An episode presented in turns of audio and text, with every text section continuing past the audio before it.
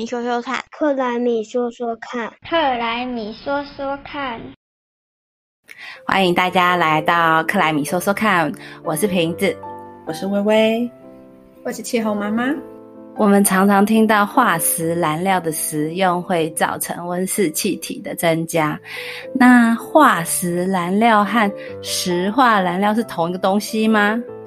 化石大家一听到是不是就会想到恐龙啊？那就对了。是的，我们说的化石燃料跟恐龙化石一样，是上亿年前动植物的遗体，因为地质变化受高温高压而形成的。我们常见的煤啊、石油啊和天然气都是。这些能源燃烧都会产生温室气体，煤最多，石油次之，天然气其实就是甲烷，相对而言少一点。但是石化就是石油化称的简称，就只有指石油和它相关的制品，像柴油啊、重油啊、五氢汽油这一些，还有高级汽油。所以讲到温室气体，就是所有的化石能源都会排放温室气体哦。青慧解释的好清楚哦。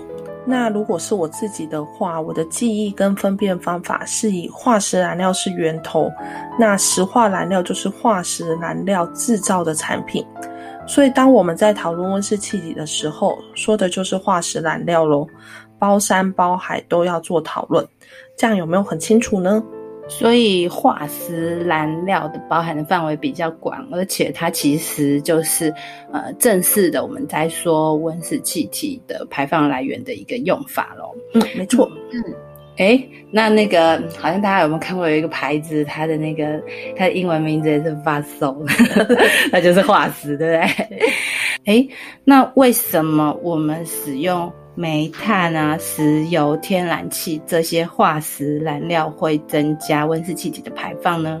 就是呃，大自然中本来就有一个碳循环，那碳元素会在各个自然的储存库，像大气啊、海洋啊、生物圈、岩石等等之间不断的交换和循环。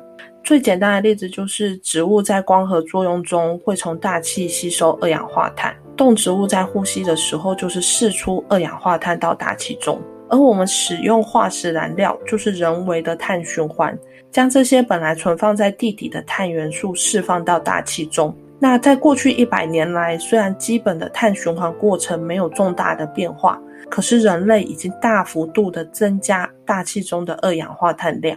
所以在 IPCC AR 六里面啊，就有很强烈的科学证据显示说，这个过程导致了全球暖化。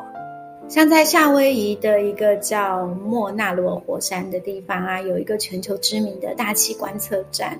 因为那边的数值被认为最能够代表全球大气的观测点，所以目前大家都用那里量测到的二氧化碳浓度来代表全球二氧化碳浓度变化的趋势。今年二零二一年五月的时候，即使这两年来因为疫情的关系，世界各地有很多的封城。但是观测站还是记录到了有史以来最高的二氧化碳浓度，所以本来以为疫情可以缓和暖化趋势，但是事实证明是无法。一九七零年啊。那时候量到的数值是三百二十 ppm，到现在的四百一十九 ppm。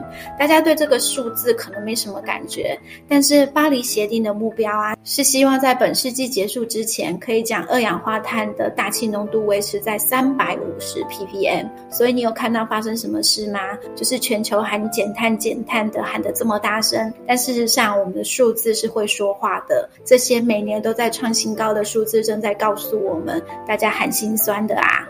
可是刚刚你说这个啊，就是我们大家都以为说，呃，有疫情，所以我们的排放量降低了，然后心里觉得二氧化碳观测到的浓度要降低。但是老实说，这个数字最惊恐的地方就是，呃，虽然这些嗯树或是海洋有不断在吸收二氧化碳，但是在这个碳循环里面，即使我们人类已经减少了这么多排放量了。大自然现在能够吸收的还是不够，把这些我们增加的排放量吸进去。所以我觉得，嗯，从监测的二氧化碳浓度增还是增加的事实，就可以证明地球的碳循环真的是被我们人类给破坏。那不过，呃，微微有提到的这个碳循环啊，就是说，即使这个地球上没有人类。大自然中原本就会有温室气体排放，对不对？对啊，本来就会有自然排放的温室气体，不然地球的温差变化会非常剧烈。呃，像现在来看的话，其实我们大部分动植物能够生存的温度，它都有一定的范围。只是当温室气体浓度的增加，太阳辐射的热量就就会持续的累积，那没有办法做散热的动作。就像我们冬天我们会穿羽绒外套保暖，夏天会选择透气的材质的衣料来散热一样，我们都是要在适当的温度下才能生存的。那现况。之下，温室气体浓度持续的上升，也让我们的温度持续的上升。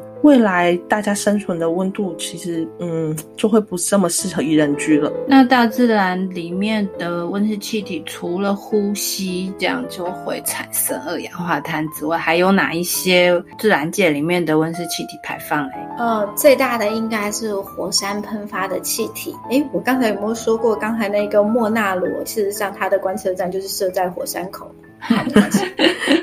然后还有动物的，呃，应该是反刍动物的放屁，海洋啊、大气啊，以及土壤中氧化的化学氧化等等，其实都会产生很大的碳排。哎，我记得，呃，我以前有做过，就是农业部门的温室气体排放的研究啊。那其实，在动物刚刚清慧所提到动物的排放这个部分，其实这边甲烷的排放量是非常大的。那呃，像气候变迁、气候暖化，它除了会让冰山融化之外，其实也会让一些本来大自然的温室气体排放变得更严重。所以，除了人为使用的化石燃料燃烧之外，大自然也会加速这个暖化、更暖化的一个恶性循环。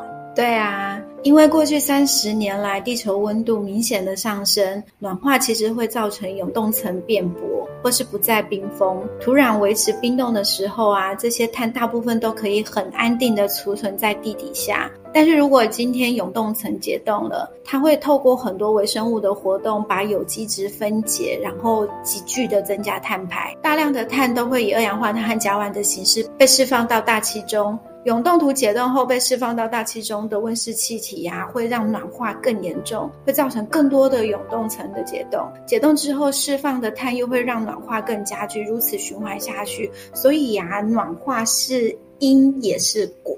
哎，清慧说的永冻层，就是在讲本来被冰山压住的这些土地，没错吧？对，就是这样。永冻层绝大部分都落在北极，约在俄罗斯北部、加拿大北部、阿拉斯加地区或格陵兰次大陆这些。而且永冻土的温度啊，远低于结冰点以下。不是不是，今年冬天结冰，明年又融化，就是它就是要冰两年以上，我们才会说它是永冻。好。而且永冻土的崩坏啊，不是像冰是缓慢的溶解，它是会在数天和数周内，直接让好几公尺内的土壤变得非常不稳定。那土壤会下沉，并且被湖泊和湿地膨胀给淹没，地面上会有很多像蜂巢状崩解的凹坑和湖泊，这全都是因为地面崩解而造成的。那我们所知道，就是原本在永冻土里面的温室气体，像甲烷、二氧化碳，甚至有毒的病菌，就会从这样的缝隙中慢慢渗出。哦，听起来好恐怖哦！这有点像那个高利贷，我们我们人类啊，就是烧了化石燃料，破坏了碳循环，然后呢，大自然的回来的利息，就是可能最后会不会比本金还要高啊？就是呃，这个永冻土的的未来可能的排放，目前预估是可能会比我们人类的排放目前在大气中里面二氧化碳的总量还要高。那这部分我觉得还是科学的预测，不过至少可以看到的就是，呃，大自然是不能够随便被我们人类这样子乱搞，我们搞坏了它的碳循环，那之后呢，诶，就会到了我们没有办法控制的、不能想象。大家都知道，嗯，不要去跟呃地下钱庄借钱，因为后面就是你们没有办法控制的状态。那我们今天就先聊到这里喽，拜拜，拜拜，拜拜，拜拜，下次要再一起听哦。